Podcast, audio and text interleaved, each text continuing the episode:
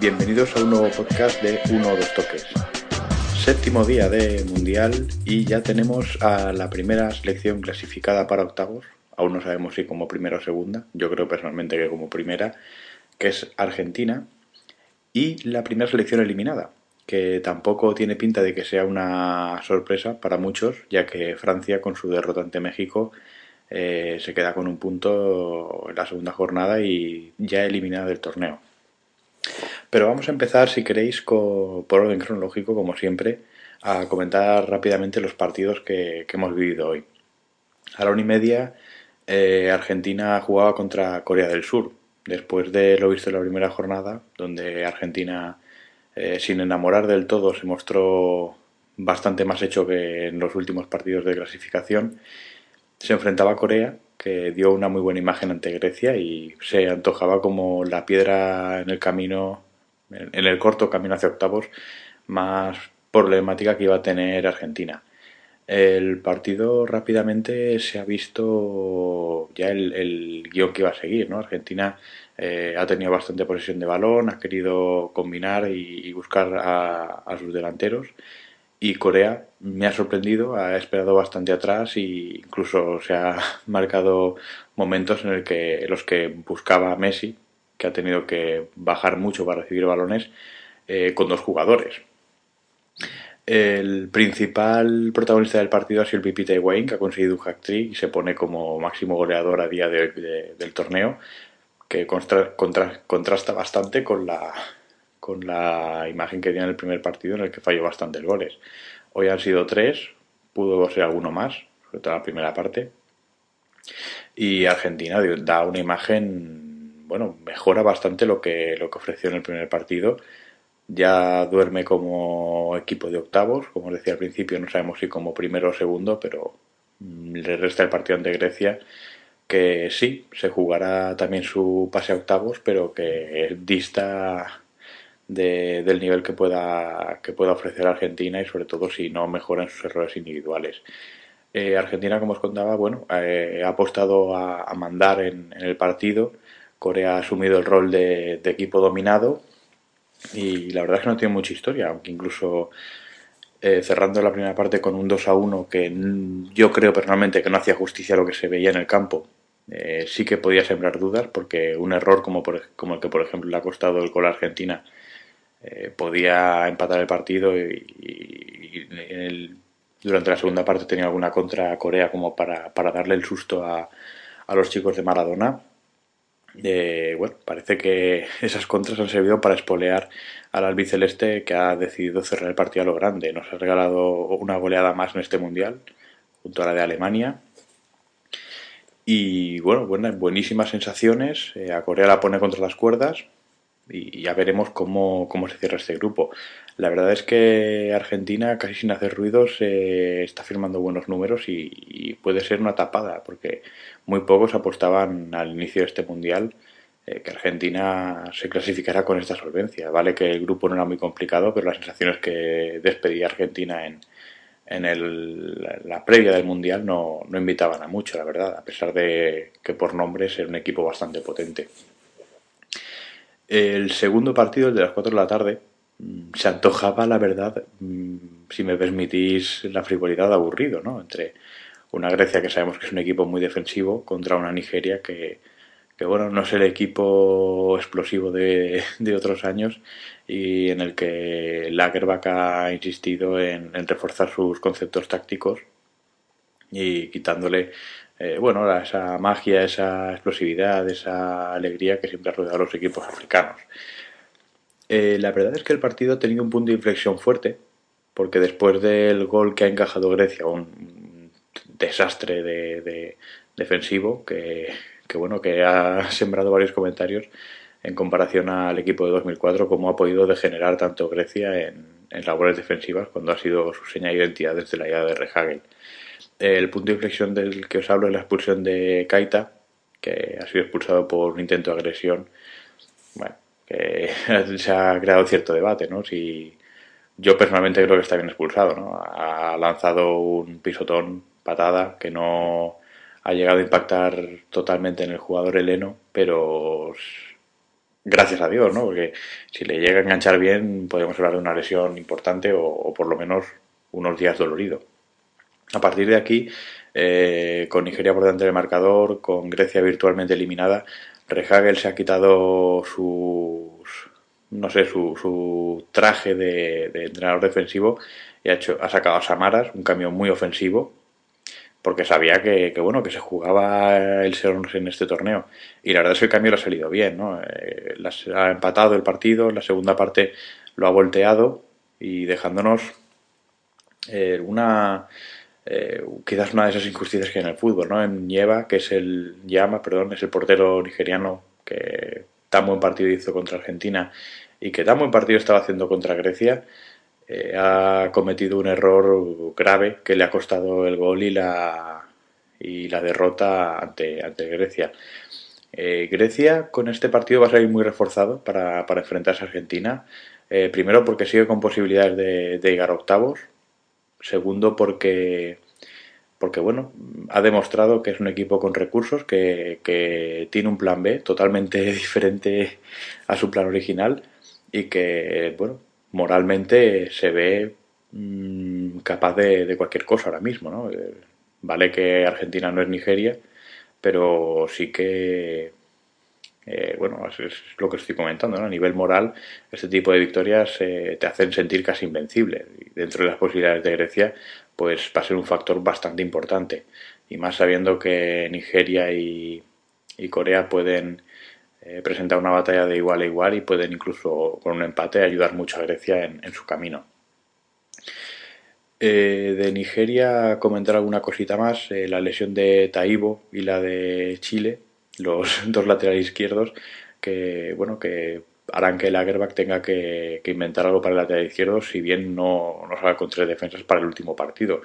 Veremos cómo, cómo, plantea este partido a cara o cruz, por supuesto, y con, y con un ojo mirando lo que haga una Argentina que saldrá, eh, si bien no relajada del todo, sí sabedora de que, de que ha hecho sus deberes. Si, si os habréis animado a ver el partido de, entre Nigeria y Grecia, porque ha sido uno de esos partidos, la verdad, en el que los errores individuales, el, que hay un jugador menos en equipo, las necesidades de, los, de, de ambos combinados, eh, nos ha regalado una segunda parte muy divertida. ¿no? Es de esos partidos en el que los entrenadores eh, tendrán más que, corregir que alabar a los dos equipos, pero para el espectador neutral, para los que habéis visto el partido, estoy seguro de que os habéis entretenido y que, y que habéis disfrutado de, un partido alocado, con errores, eh, de ida y vuelta, con muchas ocasiones de contraataque, algo que en un partido de Grecia es, es vamos, es increíble. Yo, la verdad, es que he disfrutado bastante y, me he divertido mucho viendo eso, ¿no? El, lo mismo que ha ganado Grecia, que ha sido bastante más certera. Podía haber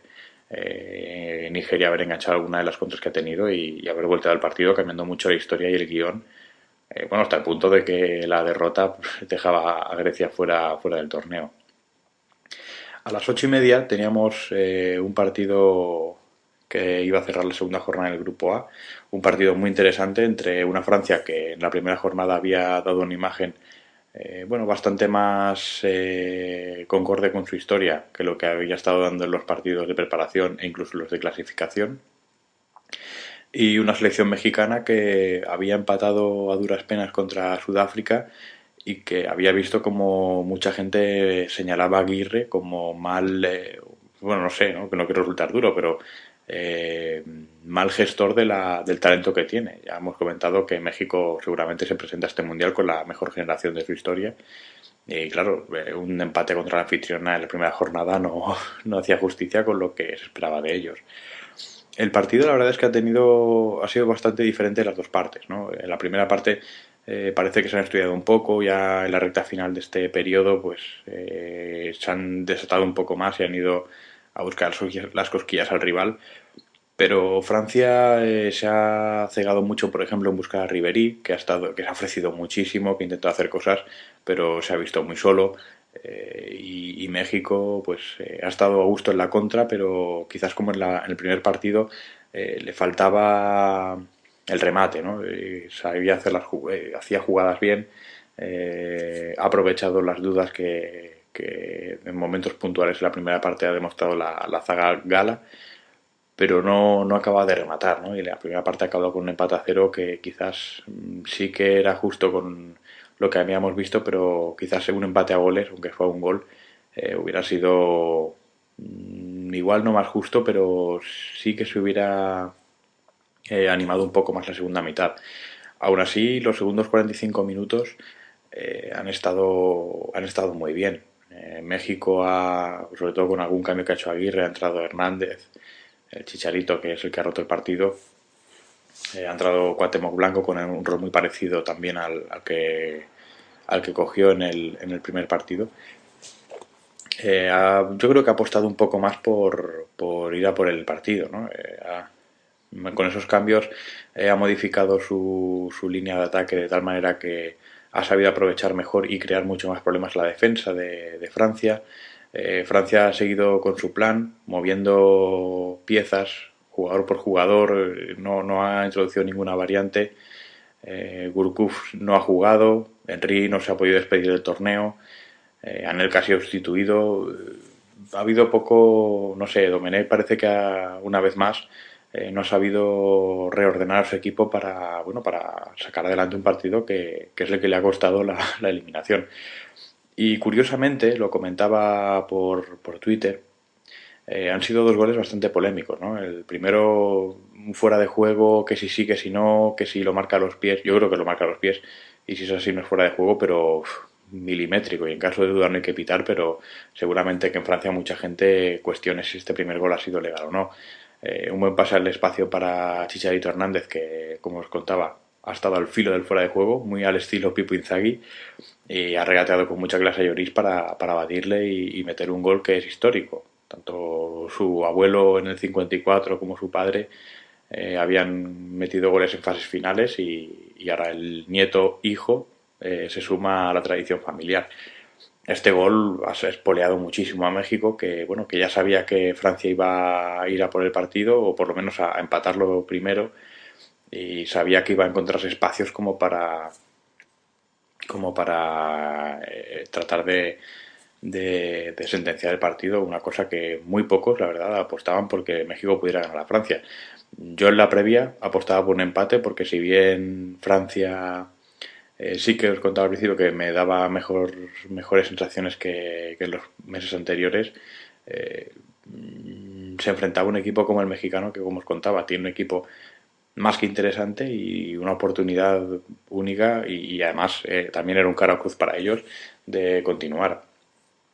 Eh, con esto, eh, México se ha encontrado con el marcador a favor, yo creo que de manera justa, y, con una Francia que volcada ya se ha encontrado mucho más cómoda, ha buscado contras, ha tenido alguna ocasión o por lo menos ha sabido aprovechar espacios, no se notaba que la defensa en Francia cada vez estaba más nerviosa, en jugadas a balón parado se notaban los agarrones, los, los piques entre los jugadores, eh, daban, daban la sensación esta, ¿no? De que, es, de que se sabía lo que se jugaban. Y fruto de esto, pues ha llegado una jugada de Barrena, que ha entrado muy vertical, muy rápido, pero que, bueno, que, se ha tirado a la piscina ante una entrada de Avidal que, que parece mentira, ha pecado muy de inocente al ir al suelo de una manera tan contundente, aunque no haya tocado al jugador, pero el, árbitro, todo el mundo se ha sorprendido, ha pitado penalti y Cuauhtémoc Blanco pues lo ha transformado con, calidad, ¿no? Puede que no esté para muchas carreras o para jugar un partido entero, pero un balón parado, Cuauhtémoc Blanco, la calidad que tiene, eh, la ha colocado con, bastante habilidad a, la derecha de Lloris y, ha conseguido el definitivo 2 a 0. Eh, Francia fuera, México se va a jugar con Uruguay en la última jornada. Ojo porque aquí puede haber tema. Eh, un empate entre Uruguay y México en la última jornada clasifica a los dos. Eh, a priori, pues sería el resultado que, entre comillas, y, joder, siendo sinceros, quitándonos las caretas, pactarían para pasar los dos y dejar fuera a Francia. Pero claro, eh, en este grupo el que quede segundo se va a encontrar seguramente con Argentina y el que quede primero pues se encontrará con Grecia o con, bueno, con un equipo eh, a priori inferior, ¿no? Grecia, Corea estarían ahí. Creo que Nigeria también tiene posibilidades de, de, meterse, pero ya sería una carambola bastante, bastante curiosa, ya que con cero puntos ganar y esperar, bastante difícil.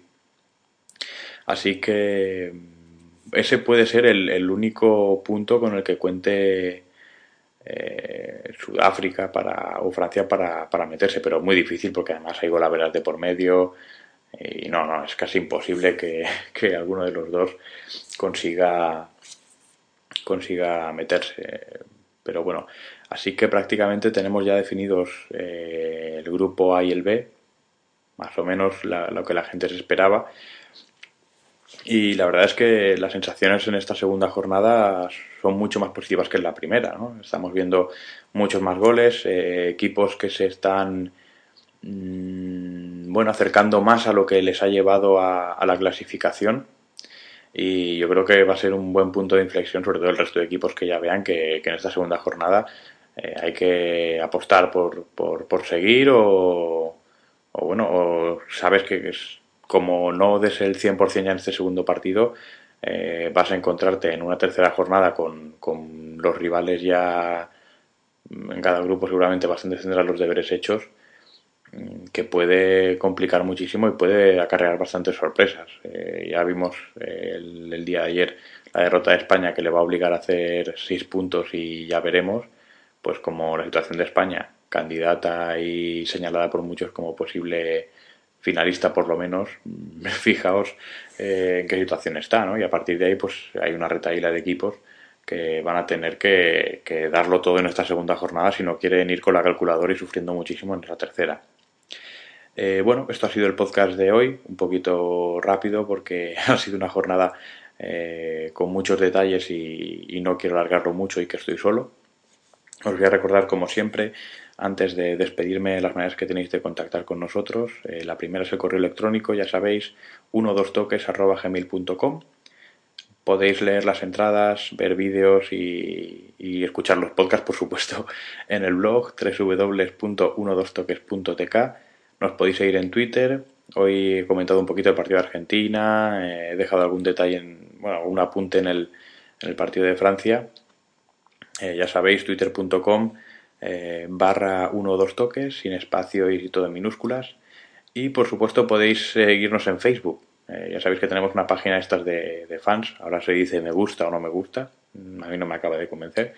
Y, conozco, imagino que ya sabréis el, enlace, los que nos escucháis habitualmente, es facebook.com barra 1 2 toques, al igual que lo del Twitter, sin espacios y todo en minúscula. Eh, recordaros que también os podéis escuchar a través de Radio Deportiva si no me equivoco, nos ponen de entre las 12 y la 1 de la, del mediodía. Un saludo para todos los oyentes de Radio Deportiva, ya sea a través del sistema tradicional de radio o a través de su web, ya sabéis, radiodeportiva.net. Y por supuesto, eh, agradecer a la, gente de Don Balón que también bueno, se ha, volcado con nosotros y distribuye también este podcast. Eh, lo podéis escuchar en la, en la web de Don Balón, donbalón.com. Esto ha sido todo por hoy. Eh, mañana seguiremos. Mañana tenemos a el partido de Inglaterra con Argelia. Tenemos Estados Unidos eh, contra Eslovenia. Dos buenos partidos del grupo C.